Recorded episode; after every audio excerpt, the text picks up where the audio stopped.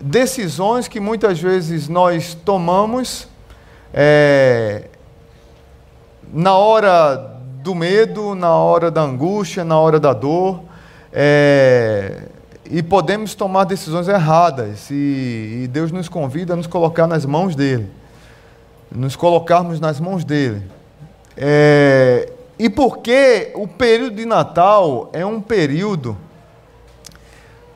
que muitos de nós parece que somos obrigados a vivermos felizes. Alguém já disse que o período de Natal é o período da maior falsidade é, e, na verdade, o sentido do Natal se perdeu há muito tempo. Eu concordo, em parte, porque eu gosto muito do Natal. Eu gosto demais. Eu gosto de árvore de Natal. Eu gosto de enfeitar a árvore. Eu gosto de estar junto com a família, com amigos ao redor da árvore. Não é idolatria árvore, não é isso, né? Eu, tem pastor que fala mal de árvore. Ele pode falar, eu vou ficar. Eu, pastor que fica lá na árvore.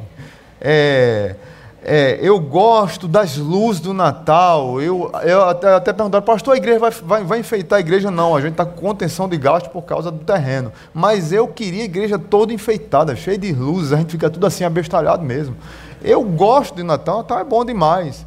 Mas é verdade, eu concordo, que nesse período, e aí eu não olho com maus olhos, eu olho com bons olhos, nesse período as pessoas meio que ficam mais quebrantadas. E aí, é, gente que não fala com o outro pede perdão, gente que passa pelo outro, entroncha a cara assim. Aí, não, oi, Feliz Natal, o cara é obrigado. O Natal é tão bom que ele dá uma peia, gospel, que o cara pede perdão ao outro e dá um abraço, Feliz Natal. O coração tá, Feliz Natal não, mas o cara tem que dar e ele se quebranta, tá entendendo? Feliz Ano Novo.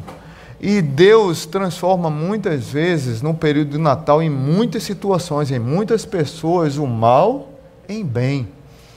E muitas vezes, notícias que nós recebemos no Natal, é, que não são boas ou que, não, que nos deixam frustrados, elas nos levam a algumas reflexões e que essas reflexões é que nós realmente devemos colocar diante do Senhor. Então hoje eu queria falar de uma pessoa que eu sou fã na Bíblia e que pouco falamos dele, que é José, o marido de Maria. José é um cara top 10. Toda vez que se vê José na Bíblia, eu não vou falar muito porque é, é tem, é, fala pouco, mas tem muito a falar dele. Mas eu vou citar alguns textos aqui que cita José, e os textos que, quando falam de José, falam de um homem extremamente comprometido com Deus, sacerdote da sua casa, líder espiritual da sua família, pastor da sua casa, mesmo antes de consumar o casamento. E aí eu convido a você a abrir sua Bíblia lá em Mateus, capítulo 1. Mateus, capítulo 1. Para nós lermos e tirarmos aqui algumas lições desse texto. Mateus capítulo 1, que é a genealogia de Jesus e o nascimento de Jesus. Eu quero ler a partir. Mateus é o primeiro livro do Novo Testamento, viu, gente? Capítulo 1, a partir do verso 18. Depois da genealogia, a partir do verso 18. Amém? Diz assim a palavra de Deus. Foi assim o nascimento de Jesus. Maria, sua mãe, estava prometida em casamento a José, mas antes que se unissem, achou-se grávida pelo Espírito Santo. Por ser José seu marido, um homem justo e não querendo expô-la à desonra pública, pretendia anular o casamento secretamente. Mas depois de ter pensado nisso, o verso 20, em algumas versões diz assim: Enquanto ponderava nestas coisas, não é isso? Algumas versões diz isso. Mas depois de ter pensado nisso, apareceu-lhe um anjo do Senhor em sonho e disse: José, filho de Davi, não tema receber Maria como sua esposa, pois o que nela foi gerado procede do Espírito Santo. Ela dará à luz um filho, e você, é, e você deverá dar-lhe o nome de Jesus, porque ele salvará o seu povo dos seus pecados. Tudo isso aconteceu para que se cumprisse o que o Senhor dissera pela profecia de Isaías: lá no capítulo 7, verso 14: A virgem ficará grávida e dará à luz um filho, e o chamarão como Emanuel, que significa Deus conosco. Ao acordar, José fez o que o anjo do Senhor lhe tinha ordenado e recebeu Maria como sua esposa. Mas não teve relações com ela, enquanto ela não deu à luz um filho e lhe pôs o nome de Jesus. Pai bendito, muito obrigado por tua palavra, pela leitura dela. A minha oração é que nessa tarde e noite o Senhor fale aos corações que estão aqui temerosos. Temerosos dos projetos que o Senhor tem colocado nos seus corações. Temerosos de quando o Natal chega diante das circunstâncias que talvez estão passando. Temerosos diante de Quantas ponderações que estão fazendo para a vida, indecisos de decisões que tem que tomar, ou decididos para tomar uma, uma, um passo errado por conta do medo. A minha oração é que eles ouçam a voz do Senhor em seus corações hoje, em suas mentes hoje. Não temas, não temas, não temas. José ouviu essa voz, José insistiu é, em obedecer a Deus, mesmo diante de todas as circunstâncias serem contrárias a ele. E o Senhor o honrou, e ele foi o pai do seu próprio Salvador. Que palavra maravilhosa, Senhor. No nome de Jesus, amém. amém. Queridos irmãos, três lições para a minha vida e para a sua olhando para essa história, vocês estão vendo aqui um homem que está prestes a ser pai do seu próprio Senhor e seu próprio Salvador. Casado com a jovem, muita gente, a tradição, alguma tradição é, cristã diz que José era mais velho e talvez já tivesse sido casado, outros discordam disso, a Bíblia não está preocupada em responder isso. É, o que a Bíblia está preocupada em mostrar para a gente é que José era um homem temente a Deus, justo, íntegro e que era extremamente obediente a Deus. E casou com uma jovem, provavelmente de entre 15 a 17 anos era a idade de Maria. Que ela abriu mão na sociedade moderna, digamos, de todos os seus planos de conquistas profissionais e de dinheiro para se dedicar ao Senhor. E José abriu mão da sua moral, da expectativa dos homens machões que pegam todas as mulheres e que são aqueles pegadores. Tinha um comercial antigamente de uma, de uma é, de telefone do ligador. Não sei quem lembra, o ligador. E tem os jovens que são os pegadores, né? Então José, ele fugiu dessa expectativa, mas ele ponderou em alguns momentos em deixar Maria. Como eu disse para vocês, eu gosto da versão nesse texto aqui, no 20, diz assim: enquanto ele ponderava nestas coisas, ele pensava em abandonar Maria. E se ele abandonasse Maria, o que é que poderia acontecer com ela? Ela poderia ser apedrejada, porque ela estava grávida. Sei lá de quem? Do Espírito Santo. Que história é essa? Mas ele não fez isso. Mas na cabeça dele, enquanto ponderava nessas coisas, imagine o que, é que ele poderia ter pensado. O que é que a minha turma vai dizer? Caramba, eu vou casar com a menina que já está grávida? Caramba, que história é essa? Eu vou assumir um filho que não é meu? Vamos cair na real, gente. Esse foi o Natal de José. Você está entendendo? Vamos para o mundo real. O Natal de José foi assim. Natal de José não foi essas luzes todas que nós imaginamos, essa alegria toda, não, foi um Natal de reflexão. Foi um Natal de medo, de temor. Como é que vai ser minha vida? O que será? E agora? E a vergonha e a humilhação na sociedade? E se eu deixar essa menina, ela pode ser morta. Mas ela me traiu. Imagine quantas ponderações José fez durante a noite, diz a Bíblia que ele passou a noite ponderando. Até que ele adormeceu, mas quando ele acordou, mas ele teve um sonho e o anjo do Senhor disse: José, não temas receber Maria como tua esposa, porque o que nela é gerado foi gerado pelo Espírito Santo e você vai pôr o nome dele de Jesus. Mas é interessante que no nome de Jesus já vem o um nome da profecia, porque ele vai ser Manuel, que significa Deus conosco. José, você não está sozinho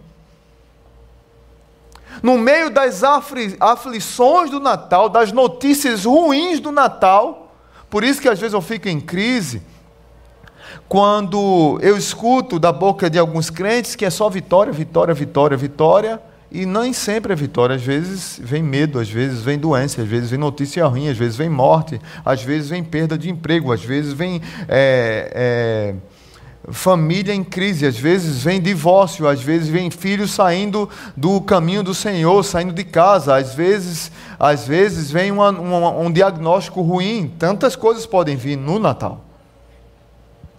Mas a palavra de Deus diz para nós que nós não devemos temer Concordo com o apóstolo Paulo que até na mesma, mesmo na hora da crise, da angústia, Paulo cantou, como disse Tassiano aqui, na hora da crise nós cantamos, transformamos a dor em poesia, mais ou menos isso. Mas nós podemos chorar e ficar tristes. E eu creio que a noite de José não foi das melhores. Mas ele foi obediente ao que o anjo do Senhor disse para ele: não temas. Então, Natal, primeira lição para a minha vida e para a sua vida: Natal é tempo de encorajamento em meio à perplexidade. Esse jovem estava perplexo com o que estava acontecendo com ele. Muitas famílias, hoje eu recebi hoje eu recebi duas notícias de famílias que estão mal pra caramba com doenças. Muitas famílias não terão um Natal feliz porque tem alguém enfermo, alguém sofrendo, alguém em crise, alguém internado no hospital. Há dois anos eu passei, é, eu fui no Natal, no dia 24, visitar uma fundadora aqui da igreja, irmã Salete. Ela passou o Natal no hospital. E eu fui em crise, eu disse, eu não vou deixar para ir no dia 24, porque deve, ela deve estar tá arrasada, que ela é muito alegre, muito feliz, e, e imaginava que toda a família dela, como é que seria é, ela, passar o dia sem aquela senhora na sua casa naquele dia. E no dia 24, à tarde, eu fui visitá-la no Hospital do Coração. Eu vou lá para encorajar a irmã Salete, quando eu estou chegando, eu escuto a gargalhada dela no corredor. Que quem conhece Mancelete sabe que ela, tem uma coisa que ela gosta de fazer é sorrir e contar piada. E aí eu chego no corredor e digo, rapaz, eu não acredito que a irmã Salete, não. Dia 24, eu estou em crise aqui para aconselhar ela. O que, é que eu vou falar para essa mulher? Ela está rindo, contando uma piada para o médico. O médico estava lá aos prantos de tanto rir. Uma festa no hospital, eu não acreditei naquilo. Saí de lá revigorado, vim para São Natal com a família e com alguns irmãos da igreja. Mas quantas famílias estão no hospital e não estão tão felizes quanto irmã Salete? Ela é uma fora da curva. A maioria das pessoas são normais, como eu e você, que ficam tristes, que choram. Isso não quer dizer que você não é crente. Isso não quer dizer que você não tem a alegria do Senhor. Isso não quer dizer que a alegria do Senhor não é a sua força. Não são as circunstâncias da vida, mas que nós somos encorajados a vivermos é, obedientes ao Senhor no Natal, mesmo diante da perplexidade. É por isso que a Bíblia fala tanto de mandamentos recíprocos, e um deles é encorajai uns aos outros. Parece que devemos viver superficialmente felizes obrigados a sermos felizes mesmo quando nós não estamos. A palavra de Deus não diz assim: olha, disfarce que está feliz. Disfarce que está tudo bem com você. Não é isso que a Bíblia diz. Não é isso que o anjo disse para José. Disse o que para ele? Não temas. E é interessante que a Bíblia tem tantos não temas. Mas o que se assemelha ao que o anjo disse para José. É um que se encontra lá em Isaías. E aí eu quero, se você puder abrir, você marca aí em Mateus, mas vai lá um pouquinho, volta, volta só um pouquinho, você vai encontrar Isaías capítulo 40. Isaías capítulo 40, verso é, 10.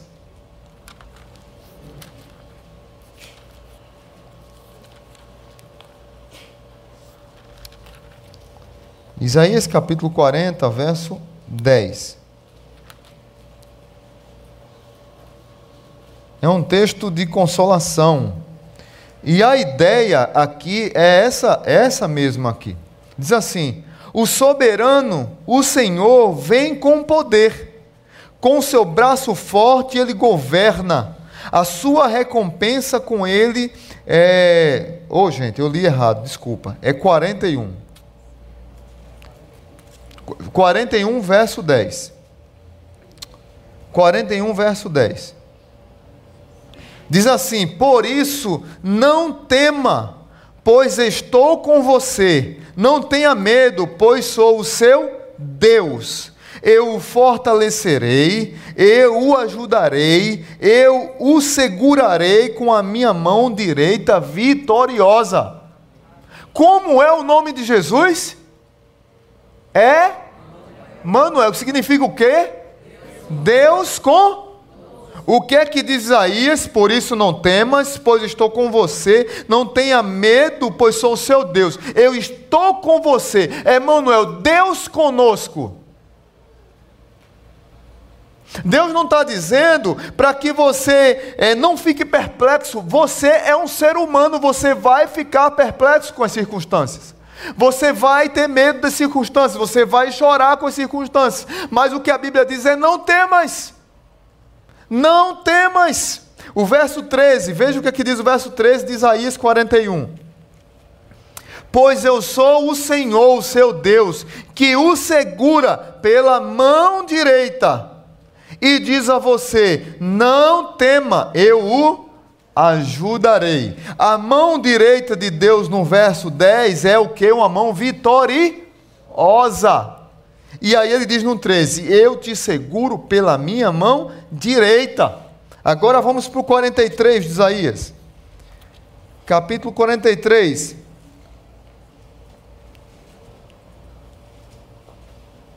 Verso 1 diz assim: Mas agora sim, diz o Senhor, Aquele que o criou, ó Jacó, aquele que formou, ó Israel, não tema, pois eu o resgatei, eu o chamei pelo nome, você é meu. Ou seja, Natal é tempo de encorajamento. Natal é tempo de ouvir Deus dizendo para mim e para você: não temas, não temas, não temas. Eu não sei qual a circunstância que você entrou aqui hoje. Eu não sei a crise que você está passando, o sofrimento. Eu não sei quais são as ponderações que você está fazendo para 2018. Como é que vai ser? Como é que vai ser daqui a uma semana? Como é que vai ser a crise? Como é que vai ser o país? Como é que vai ser a política? Como é que vai ser a doença que apareceu? Como é que vai ser a escola do meu filho? Como eu vou pagar a escola? Como... Eu não sei. O que eu quero dizer para você é que isso é legítimo porque você é ser humano. Ponderar é legítimo. Só tenha cuidado para não tomar decisão precipitada, mas ouça a voz do Espírito dizendo para você: não tema. Deus é com você. Você não está sozinho, você não foi abandonado, você não foi esquecido. Ele é Deus conosco, Deus é Manuel. Ele te segura pela mão direita e a mão direita dele é uma mão vitoriosa. E o filho dele, que eu gosto de dizer sempre aqui no Natal, no lugar de você dizer na, Feliz Natal, diga feliz o quê? Feliz Jesus. Feliz Jesus. E feliz Jesus é feliz Deus conosco, Deus conosco. Feliz Jesus é feliz Emanuel. Feliz Jesus é feliz a minha mão direita te sustentará. Tem outro significado, muda tudo, né, gente? Porque nós esquecemos o que é Natal e Natal virou consumismo. Mas Natal é Cristo, é o Senhor da nossa vida. Então, segunda lição eu queria passar agora. Primeiro, Natal é tempo de encorajamento em meio à perplexidade. Segundo, Natal é tempo de confiança em meio à solidão. Está aqui José, nessa situação, solitário, à noite sozinho. Talvez alguns possam dizer: José tinha um plano para a vida, o plano dele foi sabotado. De forma alguma, o plano de José não foi sabotado. O plano de Deus é que estava sendo cumprido e Deus estava usando José para cumprir o plano dele. Porque muitas vezes, e aí eu quero trazer uma lição para o nosso mundo de hoje, nós constantemente estamos preocupados com o nosso bem-estar, com a nossa é, reputação na sociedade, com a nossa fama, com a nossa visibilidade na sociedade, como as pessoas olham para nós, como as pessoas pensam de nós, o que as pessoas vão falar. E Deus, e eu fico tentando imaginar José passando por todas essas crises. E Deus está dizendo: Olha, quem manda na terra sou eu, o plano é meu, e eu vou lhe usar, José. Topa? Ou não topa? Ele passou a noite em crise, normal. O Natal para José foi um chamado à confiança no meio da solidão. Porque muitas vezes Deus nos chama para algo que a sociedade vai dizer: está louco, está maluco.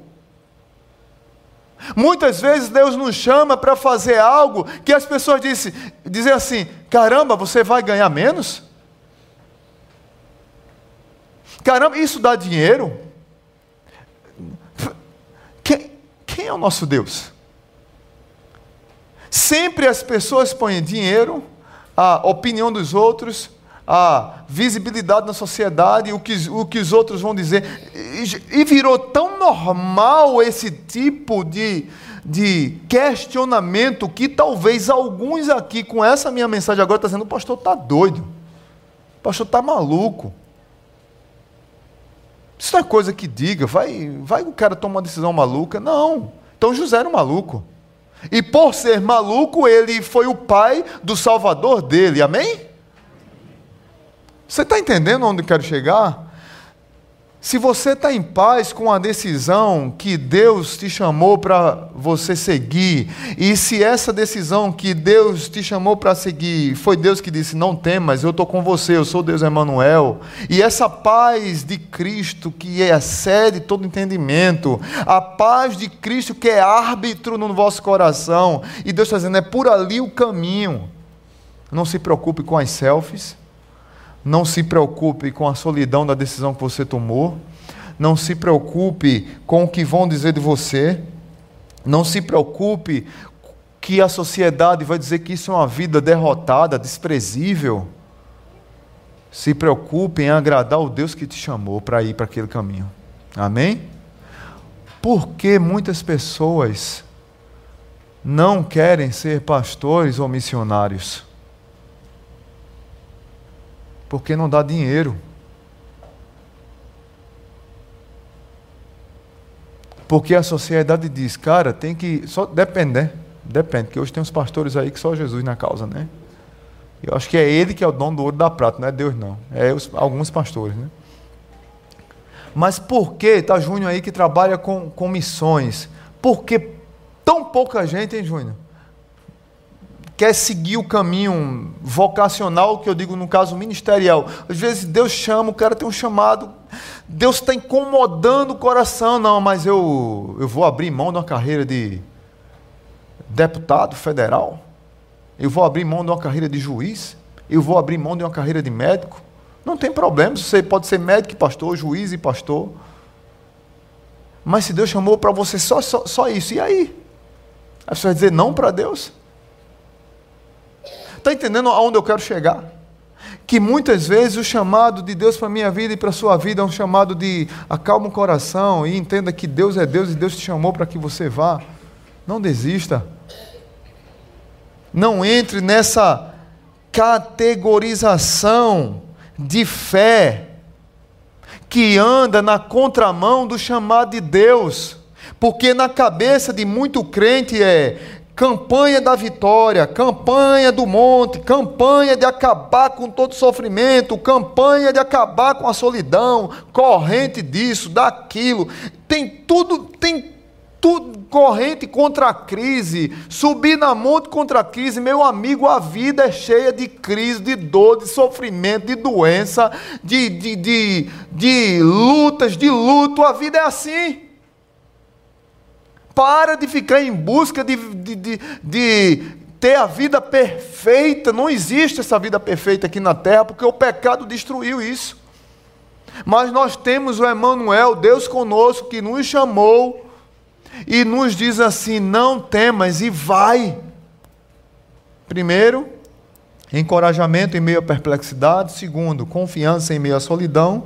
E por último, Natal é tempo de submissão em meio aos desafios. José decidiu obedecer a Deus. Interessante, né? José fala tão pouco na Bíblia dele, né? Depois ele some da Bíblia, né? Mas o que fala, irmãos, dói um pouquinho na gente, hein? Homens, imitem José. Mulheres, orem para que esses homens imitem José. Muitas mulheres, amém. A minha mulher disse amém. Olha, estou logo me queimando aqui. Tem muitas mulheres que estão dito assim: fala, Jeová, pela boca do pastor. Nós precisamos todos imitar José, mas principalmente nós homens. Natal é tempo de submissão em meio aos desafios. O desafio era grande, o medo era legítimo, a perplexidade era legítima, a solidão era real, mas ele obedeceu. Nós, nós estamos vendo aqui, nessa festa de aniversário maravilhosa, ontem, hoje de manhã e daqui a pouco, quanto nós queremos complexar a relação do homem com Deus. E é tão simples.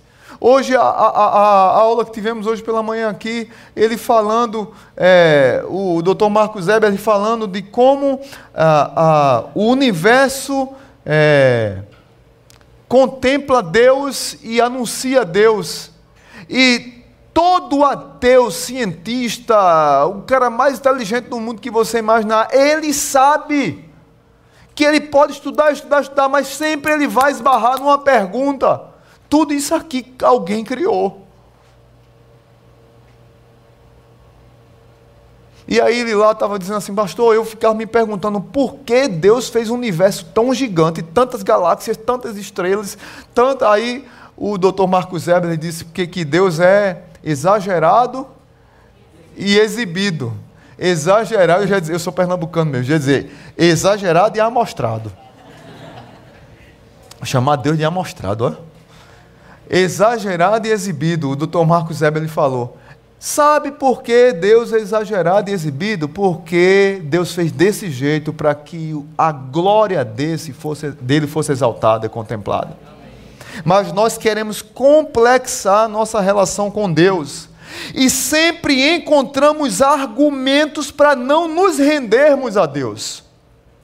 Sempre tem uma desculpa. Nós vivemos uma geração de rebeldes eu fui numa escola essa semana para ver os meus filhos, é, se vai mudar de escola ou não, e uma das coisas que eu perguntei lá, eu estava preenchendo um documento lá e eu perguntei na secretaria.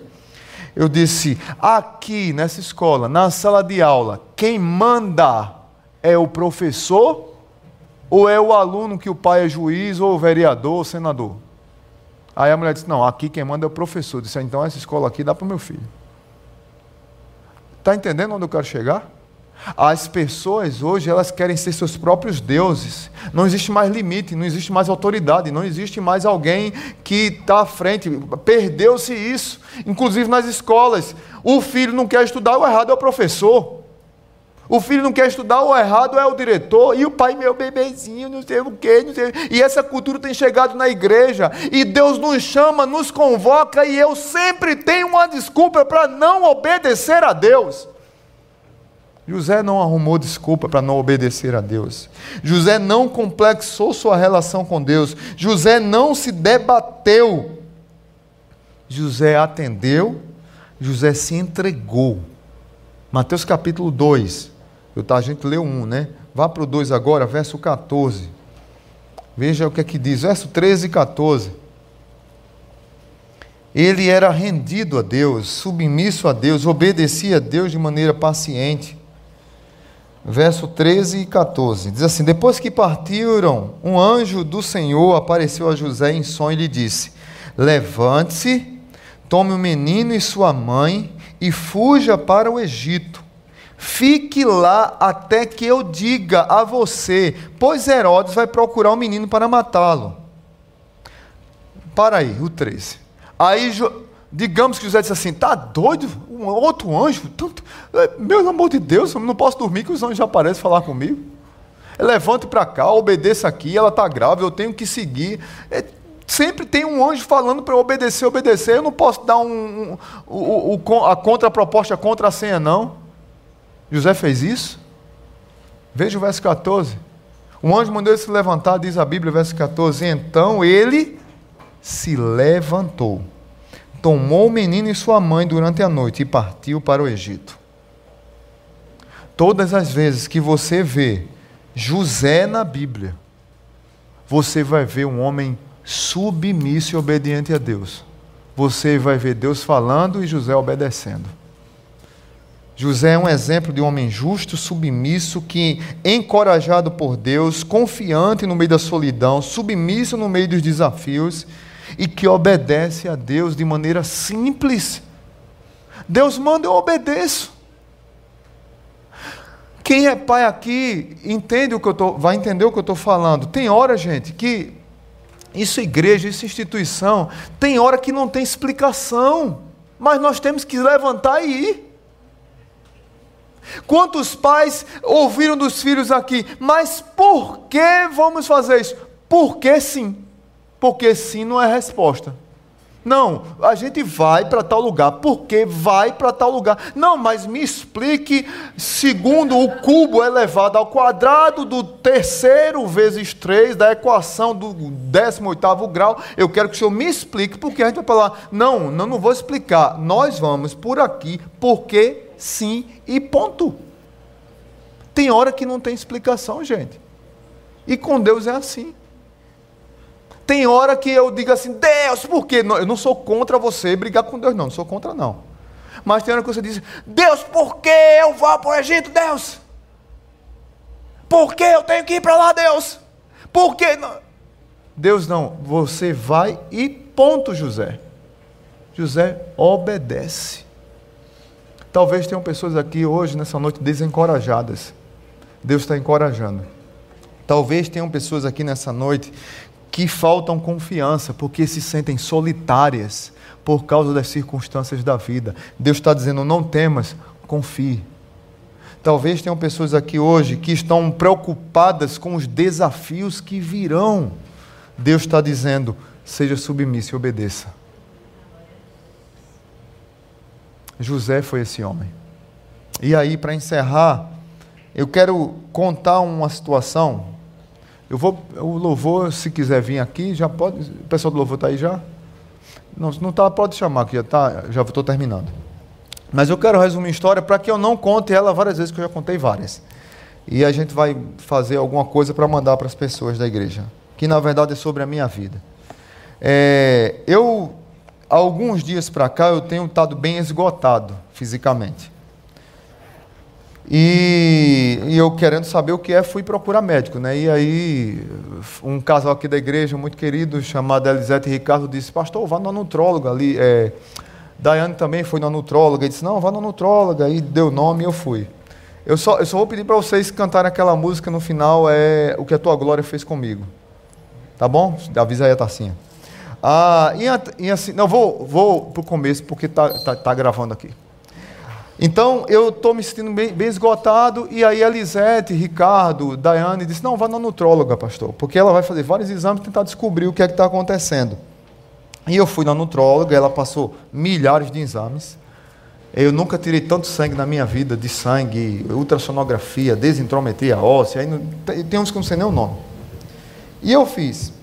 E fiz uma ultrassonografia da tireoide, que ela pediu. E quando eu peguei o laudo, eu fiquei meio espantado, porque mesmo na, na, própria conversa com o médico que fez a ultrassom, ele disse, cara, tem um nódulo aqui, é muito grande, mas leve para sua médica. E, e, eu disse, tá bom, Tudo bem, mas eu, é, eu sabia que a consulta volta para a médica era 22 de janeiro. E quando eu cheguei em casa, que eu peguei o laudo, fui ler o laudo, eu vi lá que o negócio não era tão bom. Eu, que lá tem uma tabela e tem. Só que a gente vai querer ir logo para o doutor Google, né? Mas eu não fiz isso, viu, gente? Eu liguei, eu mandei, eu tirei foto dos laudos e mandei para alguns médicos amigos. Na verdade, para dois: para o doutor Felipe Leão e para a doutora Ludmila, que é daqui da igreja. E aí os dois imediatamente responderam. O Felipe ligou para mim na hora, preocupado. E, e Ludmila, na mesma hora, respondeu e disse: Pastor, tem que procurar um cirurgião, cabeça e pescoço, tem que é, ver isso que tem que ser resolvido. É muito grande o nódulo, é, são 4 centímetros e meio. E, e, a, e as características dele é de que seja maligno, mas a gente não tem esse resultado ainda.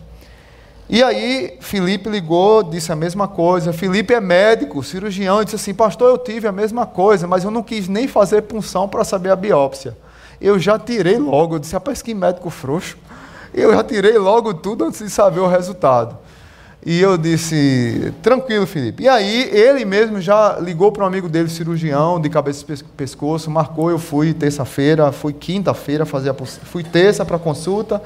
O médico ficou espantado mesmo, e aí, quando foi na quinta, ele ficou mais tranquilo com a punção, né? E aí recolheu, exame horrível, punção, pelo amor de Deus. Aí fez a punção, e o resultado da, bió da biópsia sai dia 21 de, de dezembro. Mas o que é que tem de, de fato definido nesse, nesse quadro? É que eu vou ter que fazer a cirurgia, independente de for maligno ou benigno o nódulo é muito grande, tamanho de um limão grande, 4 centímetros e meio. Na tireoide, ele disse, se você tirar metade, da, só o nódulo, vai, pode nascer outros nódulos na outra parte. Então eu sugiro que tire tudo, porque você, de qualquer forma, vai tomar remédio para a vida toda de, tire, de hormônio. E eu disse, doutor, então por mim o senhor tira tudo. E o que a gente tem que fazer é só, quando sair o resultado, marcar a cirurgia, ou para esse ano ou para o próximo. Ah, falando com alguns médicos, amigos, eles dizem assim: não, é melhor fazer logo, esse ano. Outros dizem, pode esperar mais um pouco. Então, assim, na conversa com ele dia 21, a gente vai decidir isso. Mas por que eu estou trazendo isso aqui para a igreja?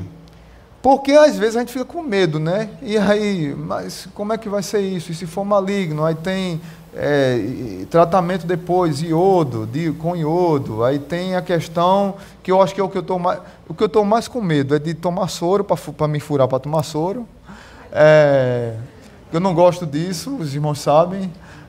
Estou é, com medo de ficar mudo, porque quem faz a cirurgia passa pelo menos uns. Tem gente que não tem nada, mas tem gente que passa um mês sem falar. E eu falo pouco, mas eu gosto de falar, né? Ai.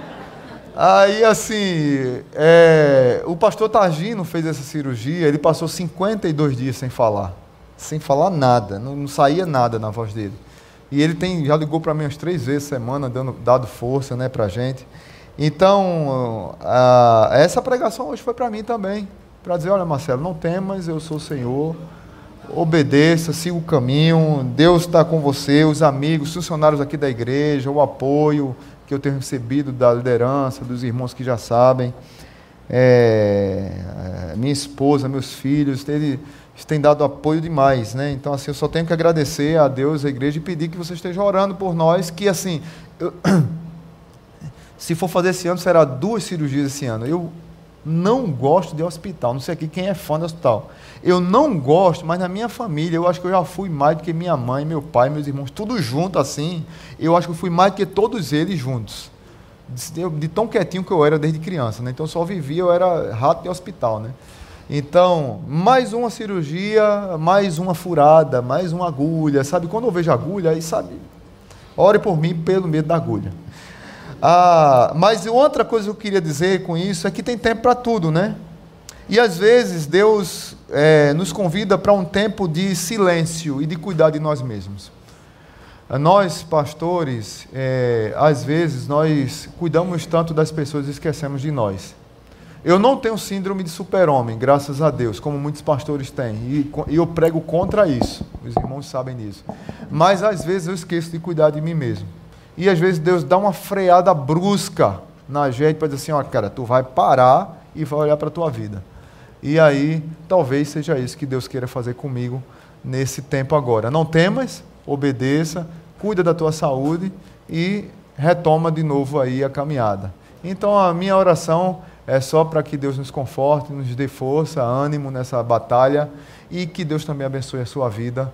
Não temas, seja submisso, seja encorajado por Deus, é, escute o chamado de Deus e vá para onde Ele lhe chamar. Tá bom, gente? Vamos orar a Deus, agradecer a Ele por tudo que Ele tem feito. Curva a tua cabeça.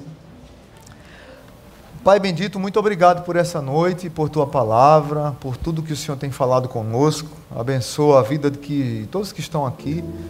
Talvez tenham pessoas aqui que já passaram por isso que eu estou passando, ou passaram por coisas bem piores, isso aí, isso aí eu tenho certeza, não tenho dúvida. Mas superaram, estão aqui, crendo no teu cuidado, no teu poder, entendendo que talvez o Natal seja um Natal de não, não boas notícias, mas boas notícias no sentido das circunstâncias. Mas o Natal é a boa e maravilhosa notícia de que Deus está conosco. O Emanuel nasceu. O Emanuel já veio.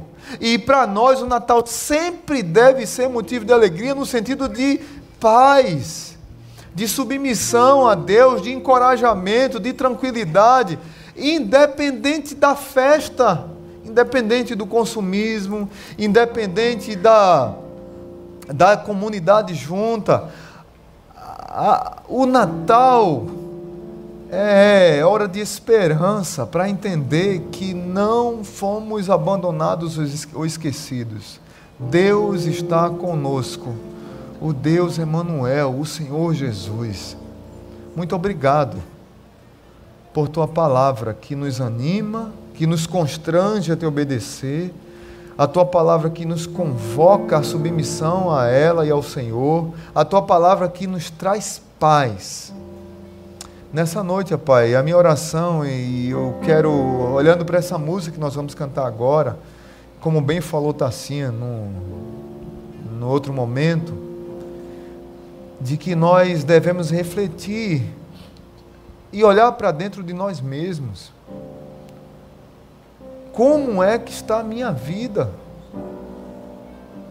Natal chegou, ano novo está se aproximando.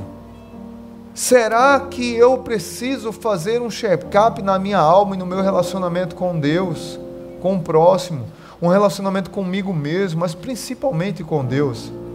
Pai, se é isso que o Senhor quer falar nessa noite, que seja a mensagem que chegue aos corações porque o Senhor nunca nos abandonou, Deus está conosco.